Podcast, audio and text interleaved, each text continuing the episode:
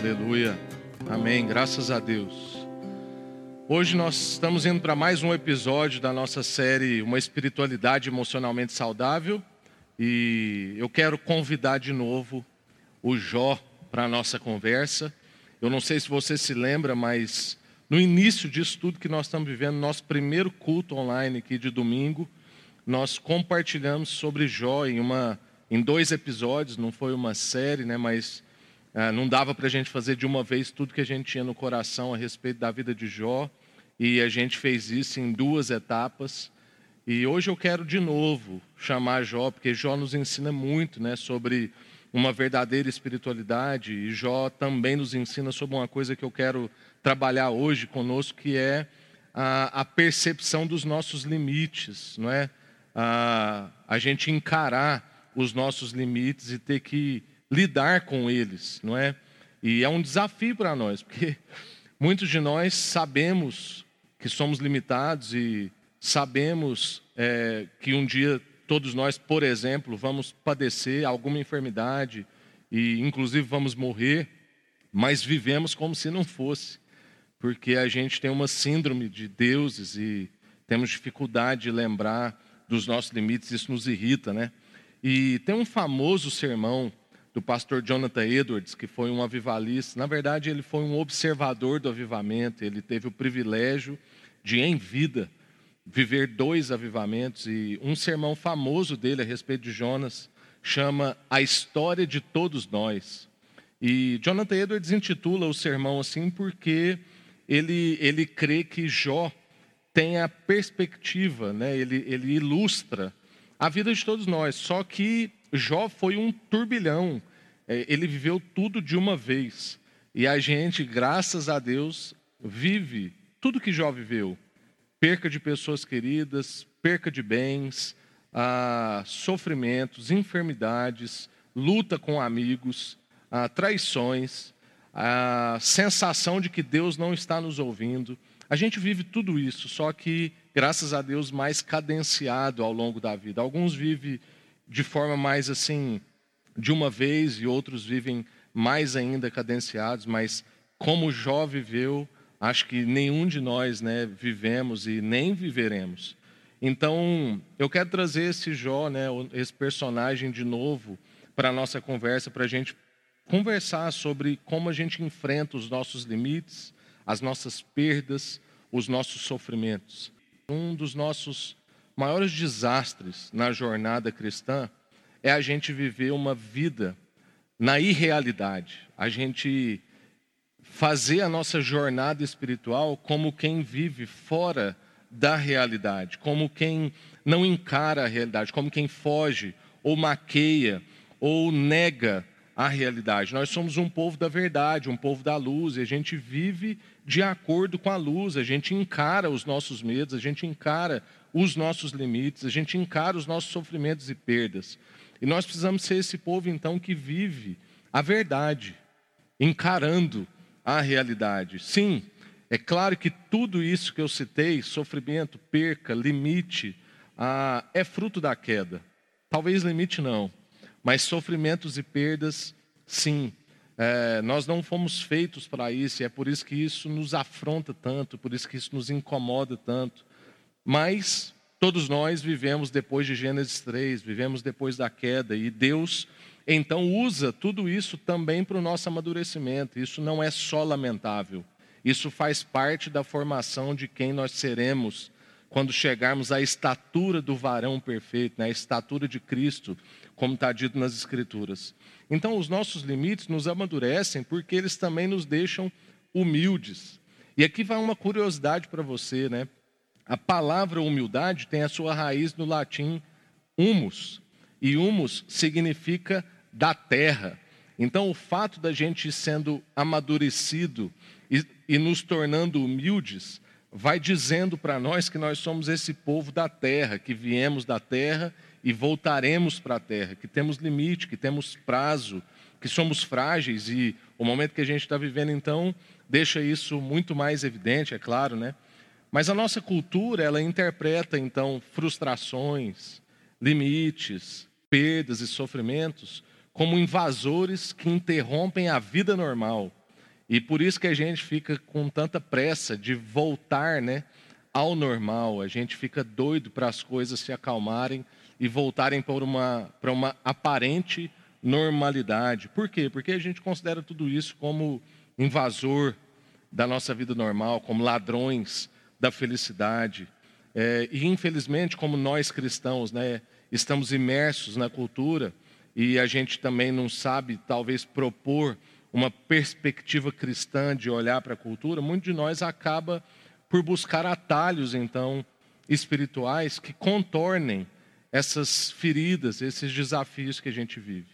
E eu quero aqui tentar, dentro do nosso tempo, abordar com você três coisas hoje ah, que a gente pode observar na vida de Jó. E se você que está aí nos acompanhando, cultuando conosco, ah, não sabe né, sobre a vida de Jó, o livro de Jó é considerado o livro mais antigo das Escrituras. A história de Jó é uma das histórias mais dramáticas ah, que nós temos. Seguramente a história mais dramática de uma realidade espiritual nas Escrituras. Um homem que tinha tudo, era bem sucedido, tinha bens, família, amigos, ah, recurso, tinha uma fé viva, era um homem piedoso, mas ah, numa, entre aspas, apostas, né? aposta entre Satanás e Deus, e Deus tinha um propósito na vida de Jó, que a gente vê ao final do seu livro, e Satanás tinha uma dúvida no, né, em relação ao coração de Jó, que era que ele não cria que Jó poderia adorar a Deus somente porque Deus é Deus. A dúvida de Satanás era que Jó adorava e era piedoso porque ele tinha todas as benesses de Deus. E Deus queria também ensinar Jó sobre buscar a Deus só porque Deus é Deus. E ao final do livro de Jó, a gente tem a famosa declaração de Jó dizendo: Antes eu te conhecia só de ouvir falar, mas agora os meus olhos te veem. E então todo o trabalho de Deus no coração de Jó estava pronto, estava concluído. E Jó então diz que nada do que ele tinha, nada do que ele conhecia, era comparável ao que ele tinha agora. Então, olhando para a vida de Jó e também trazendo à luz o que o livro que nós estamos estudando juntos diz para nós, eu quero falar com vocês sobre três perspectivas. Eu quero falar sobre perda, sobre sofrimento e sobre novos começos. E nessa perspectiva, então, da gente conversar sobre, sobre perdas e encarar as nossas perdas, sofrimentos ah, e todas as nossas adversidades, ao invés de contornarmos as nossas feridas, né? Eu quero lembrar do que a gente disse no início, que quando Jonathan Edwards traz para nós, então, essa história de Jó, dizendo que é a história de todos nós, ele leva, então, a gente a considerar, por exemplo, as nossas perdas. E é claro que muitos de nós, como eu já disse, né, vai sofrer mais, de forma mais cadenciada, é, mas todos nós vamos enfrentar perdas ao longo do nosso caminho. E lá em Jó, do capítulo 1, do verso 13 até o capítulo 2, verso 8, vai narrar várias perdas que Jó teve. Jó perde a sua família, ele perde dez filhos. Jó perde toda a sua riqueza, o seu rebanho morre, fica doente. E Jó também perde a sua saúde, fica enfermo, fica acamado. E depois a gente vai ver que ele perde inclusive seus amigos, os seus amigos ficam julgando, entendendo que ele tem alguma coisa que ele deve ter feito que justifica aquilo que ele está vivendo, e Jó argumentando que não sabe o que, que pode ser isso, né? Jó reconhece que é de natureza pecaminosa, mas ele não percebe nenhum pecado que ele tenha cometido que justifica aquilo tudo que ele está vivendo. E os amigos dele eram dessa espiritualidade que a gente vê hoje aí na televisão e em muitas outras igrejas também que não são da televisão, que é basicamente uma relação com Deus de causa e efeito. Se eu fizer as coisas certas, Deus me abençoa, e se eu fizer as coisas erradas, Deus me amaldiçoa. Mas a verdade, irmãos, é que nenhum de nós consegue acertar. E tudo que a gente tem é graça e dádiva de Deus. A gente já começa errado. E se a gente não encarar que ah, nascemos em pecado, em pecado fomos formados, como o salmista diz no Salmo 139, ah, a gente não entende, então, que tudo é dádiva de Deus e a gente vai ficando orgulhoso, achando que consegue encurralar Deus com alguns benefícios, ah, com algumas coisas boas que a gente faz. Sendo que Paulo também diz que não há quem busque a Deus, não há um sequer. E Jesus também diz, né? Quem é bom? Então, tudo é dádiva, tudo é graça. E a questão de Jó, então, não era o que ele tinha feito de certo ou de errado.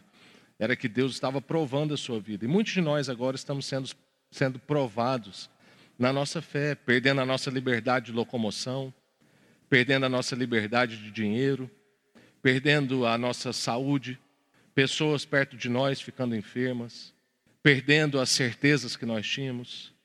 Mas, irmãos, nós precisamos lembrar que Deus é Deus e Ele continua sendo bom, como a gente acabou de cantar. E ainda que a gente não entenda o plano todo, porque a gente está confinado num pedaço da história, há um que sabe tudo o que está fazendo. Mas o fato que nós estamos tratando aqui é que todos nós vamos perder alguma coisa. Nós vamos perder a juventude, e não há cirurgia plástica que mude isso. É, não quero que você seja uma surpresinha, né? Que quem às vezes olha você é, sem a cabeça acha que você tem vinte e poucos anos e quando olha o seu rosto constata que você tem mais de 50, mais de 60. Todos nós perderemos a nossa juventude, todos nós perdemos sonhos. Um sonho de carreira, um sonho de casamento, um sonho com objetos que a gente almejava. Todos nós perdemos rotina. Hora ou outra a gente perde um emprego, a gente pode perder um pai, pode perder um filho.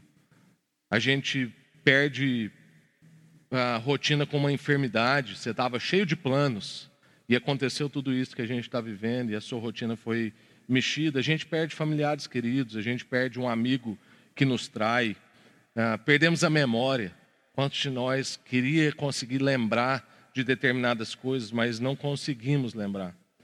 Mas, irmãos, uma das coisas boas que a gente também perde em momentos difíceis como esse que a gente está vivendo, em momentos onde os nossos limites ficam evidentes, é que a gente também perde nessa caminhada a percepção errada de Deus e a percepção errada da igreja.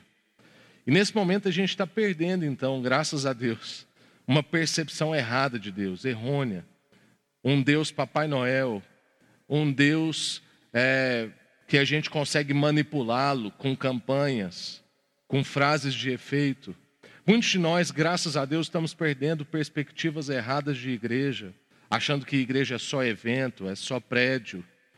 Muitos de nós agora estamos descobrindo o que é essa igreja que é de casa em casa, o que é essa igreja viva, que compartilha a fé com o vizinho, que pastoreia o seu lar que compartilha sua fé com seu filho. Muitos de nós nunca teve tempo de ler um salmo com seu filho na hora do almoço. Irmãos, eu tenho tido essa oportunidade maravilhosa de almoçar em casa. Que benção, irmãos, eu poder ler um verso com os meus filhos. Eu tenho um filho, o Vitor, de quatro anos e meio. E o Vitinho, quando vai orar, já ora trechos do salmo sem ele perceber. Outro dia ele orou, Senhor Jesus, o Senhor é a minha luz e a minha salvação. Então por que ter medo? E está lá no Salmo 27, um verso que a gente leu. Com certeza, se você perguntar para ele, ele não sabe onde é que está isso. Mas isso já entrou no coração dele. Ele tem medo, mas ele ora todo dia. Senhor é a minha luz e a minha salvação. Então por que ter medo? Então, dentre tantas coisas que a gente perde, nós estamos ah, perdendo também, graças a Deus, a nossa percepção errada de Deus, percepção errada da igreja, percepção errada da graça. E Jó, irmãos, voltando para ele, era esse tipo de homem que todos nós admiraríamos. Se Jó tivesse nos tempos de hoje, provavelmente ele seria capa da Forbes mais de uma vez. Ele estaria entre os homens mais bem-sucedidos do mundo. Jó seria dos homens mais ricos do mundo. Na época, ele era o homem mais rico e mais bem-sucedido do mundo. Ele seria uma referência também para nós na igreja. Ou seja, nós estamos falando de um homem rico, bem-sucedido e piedoso. Raridade, raridade, relíquia. Um homem que consegue, além de ter bens, além de ter posses, além de ser um homem bem afeiçoado, talvez, de ter grandes amigos, ainda ser um homem piedoso, temente a Deus, um homem que Deus se agradava dele. O homem então mais rico e cheio de coisas passa a ser o homem mais pobre e perde todas as coisas e pessoas em um estalar de dedos. Mas a história narra que há um ganho na vida de Jó incomparável. E o ganho é esse que eu já disse no início. Jó chega à conclusão de que tudo que ele tinha era nada comparado ao que ele tem agora, que é conhecer a Deus. É interessante porque a história narra que ele foi restituído nas coisas dele. Ele teve outros dez filhos, ele teve a sua riqueza é, é, é, renovada. Mas o que Jó menciona é que ele agora conhecia a Deus. Uma riqueza incomparável, um ganho que não se comparava a tudo que ele perdeu. Agora, é claro, irmãos, e aqui eu não quero ser um iludido, alguém que sublima, porque nós estamos falando justamente de encarar as nossas perdas. E agora a gente vai passar para o ponto do sofrimento, né? É claro que mesmo com essa afirmação de Jó, no fim da história dele, a gente não pode sublimar essas perdas e dizer que elas não provocam em nós sofrimento, ou angústias, ou dor, porque elas provocaram um profundo sofrimento em Jó. Os dias de Jó foram dias difíceis, onde ele praguejou, onde ele brigou com Deus, onde ele sofreu, ele chorou, ele ficou acamado. A gente não está aqui como quem não percebe essas coisas, mas a gente está aqui percebendo que, mesmo diante de perdas difíceis, a gente também perde coisas boas, que é a perspectiva errada de Deus, a perspectiva errada da igreja e a perspectiva errada da graça. E a gente, diante disso tudo, pode ter um ganho incomparável. Mas passando para esse aspecto do sofrimento, eu quero te fazer uma pergunta. Diante de tamanho sofrimento, como o de Jó, como você responderia? Como você lidaria com um sofrimento do tamanho que esse que Jó sofreu?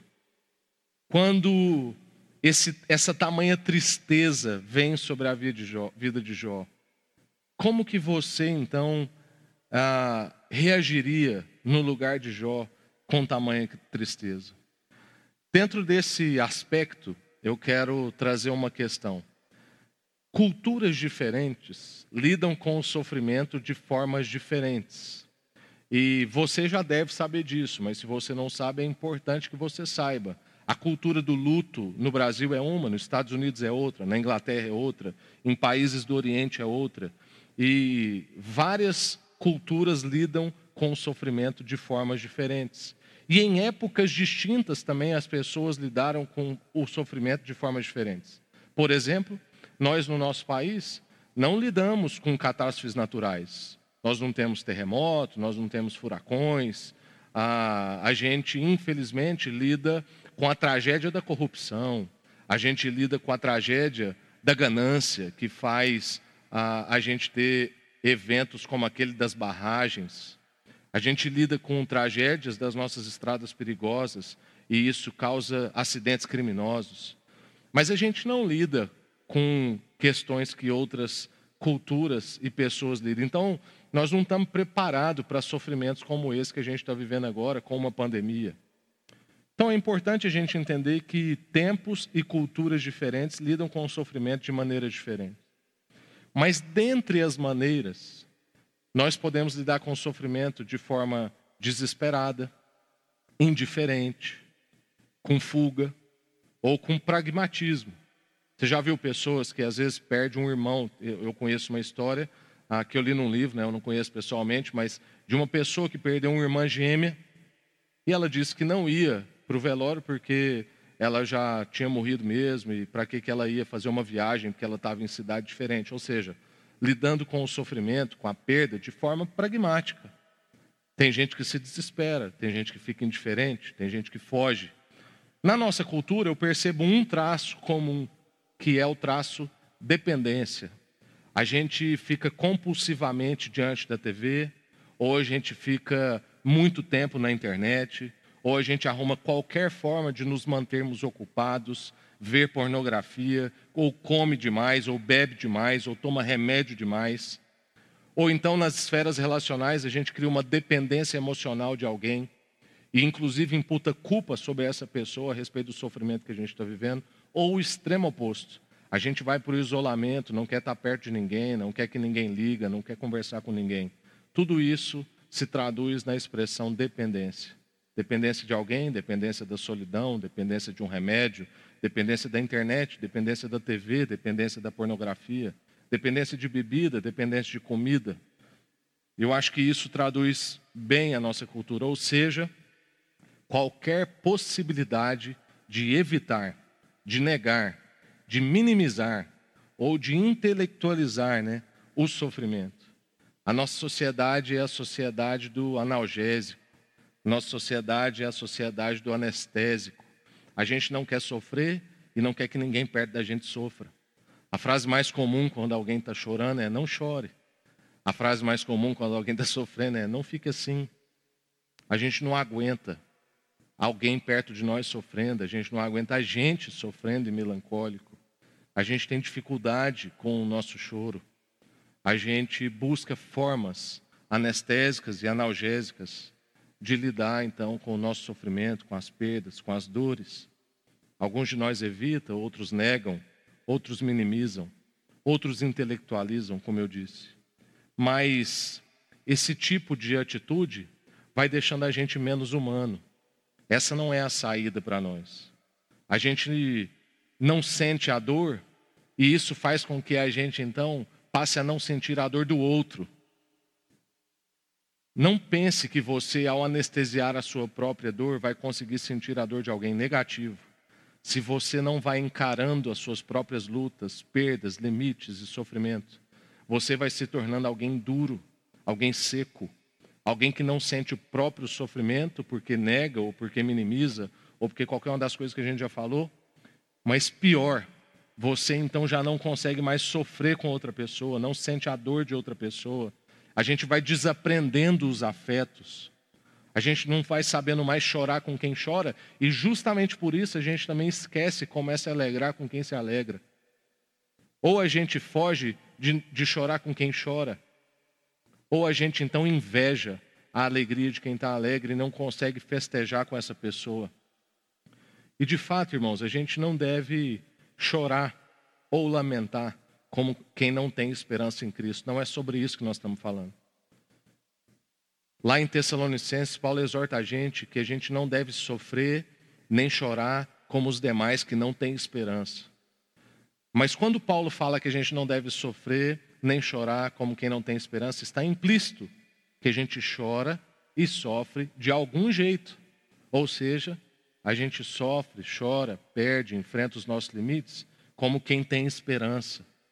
A gente chora e sofre, porque, como disse o Eclesiastes, há tempo para tudo, inclusive para chorar, e tempo para se alegrar. Jesus também, diante da perda, do sofrimento do seu amigo Lázaro, não agiu com indiferença. Ele chora, ele entra naquele drama, ele sente o drama da família, ele, ele, ele é ele agora está diante do fato de que a queda trouxe para nós limites, dores, perdas. É como se ele olhasse e dissesse: não era para ser assim. E isso o incomoda e o afeta profundamente. Então, irmãos, nem fugir, nem minimizar, nem se culpar, porque isso também é uma possibilidade, a gente ficar se culpando por um sofrimento, por uma perda, por uma dor mas nem fugir, nem minimizar, nem se culpar, nem intelectualizar, nem negar, mas encarar.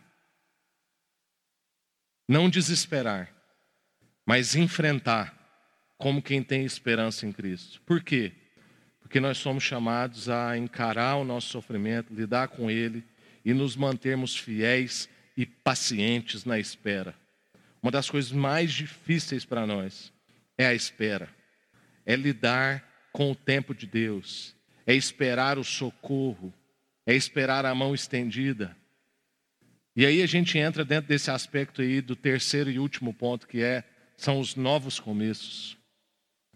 Irmão, se até hoje você está como a gente mencionou anteriormente, e não encarando e nem lidando diante de Deus com a sua raiva, com a sua tristeza, com a sua espera, com a sua dor, eu quero te desafiar a um novo tempo, um tempo de novos começos, um tempo de uma relação mais honesta e sincera com Deus.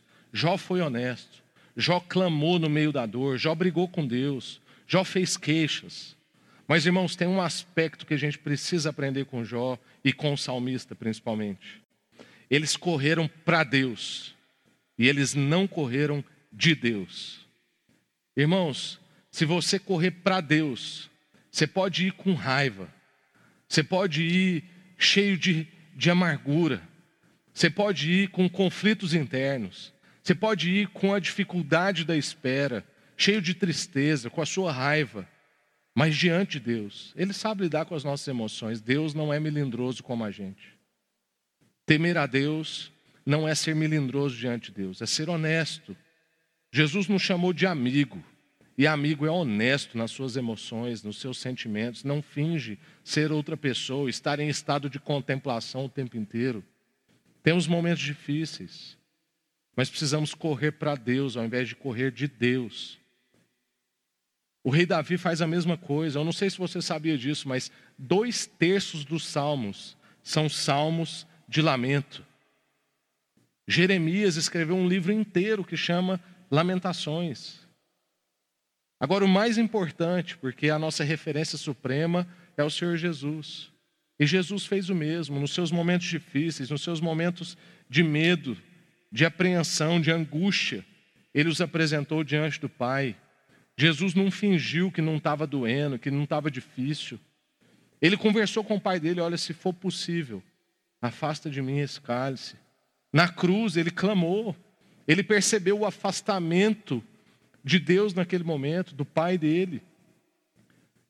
Irmãos, quando a gente então não presta atenção nas nossas dores e a gente não lida com elas diante de Deus, a gente vai perdendo a capacidade de amar. E de tudo aquilo que a gente podia perder, essa é a coisa mais grave. Perder a capacidade de amar. E por que, que essa é a coisa mais grave? É porque o mandamento se resume numa coisa: amar a Deus acima de todas as coisas e amar ao próximo como a si mesmo. E se a gente perde a capacidade de amar, a gente não consegue cumprir um único e supremo mandamento.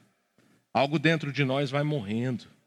É como se a gente não tivesse mais vida, então a gente não tem o que compartilhar, a gente perde a nossa capacidade de amar. Então eu quero convidar você, do mesmo jeito que eu também estou sendo desafiado nisso, a aceitar os nossos limites e a enfrentar os nossos desafios. Jó, por maior que fosse, não era Deus. Por mais bem-sucedido, mais rico, mais piedoso, ainda não era Deus e teve que aceitar os seus limites. Jesus, mesmo sendo Deus, é importante a gente lembrar que ele não teve por usurpação o ser igual a Deus. Antes, se fez como homem deixando de ser igual a Deus e viveu como a gente aqui, aceitando os limites de homem. Sangrou, sentiu dor, sofreu angústia, teve sono, necessidades como a gente, perdeu sua juventude, perdeu saúde física no momento da cruz, teve mesmo no seu corpo o enfrentamento das suas limitações. Então nós enfrentamos nossos limites no nosso corpo físico, nos nossos dons. Você pode ter muitos dons, mas você não tem todos. Você precisa de alguém que te supra nas suas pobrezas de dom. Nossos bens, por mais rico que alguém seja, ele ainda não tem tudo. Se ele pegar um Covid-19 e ele tiver uma fragilidade na área respiratória, não interessa quantos bilhões ele tenha, quantos trilhões ele tenha ele vai ter que enfrentar os limites do seu corpo físico e dos seus bens. Enfrentamos os limites do nosso tempo. Todos nós temos 24 horas. Enfrentamos o limite da nossa compreensão espiritual. Não há aquele que anda levitando por aí. Não há aquele que sabe tudo da sua espiritualidade. Ou seja, tudo isso é limitado, nosso corpo, nosso bem, o nosso tempo, a nossa compreensão espiritual. E para a gente amadurecer, e esse é o convite, né? Uma caminhada ao amadurecimento, até ver Cristo sendo formado na nossa vida, é preciso a gente sair do nosso trono e nos juntarmos ao resto da humanidade, cheia de limites. E mesmo que detestando os nossos limites, os aceitar. E esse é o convite. O convite a um novo começo. Um começo de gente que encara os seus limites, os enfrenta e não os nega ou sublima ou rejeita, ou minimaliza, mas enfrenta como eles são. E aceita o convite do salmista, no Salmo 37, verso 7, eu encerro aqui. Descanse no Senhor e aguarde por Ele com paciência. Eu vou ler de novo e a gente vai orar. Descanse no Senhor e aguarde por Ele com paciência. Aceite os seus limites, encare os seus desafios. Entenda que nesse caminho você vai perder coisas boas também. Perder compreensões erradas, perder a senso de Deus em sua vida, entendendo que todos nós somos humanos, temos os nossos limites. Você vai compreender que o sofrimento faz parte da vida e não vai mais desesperar sobre isso, mas enfrentar isso como quem tem esperança em Cristo. E você vai então descansar no Senhor e aguardar por Ele com paciência.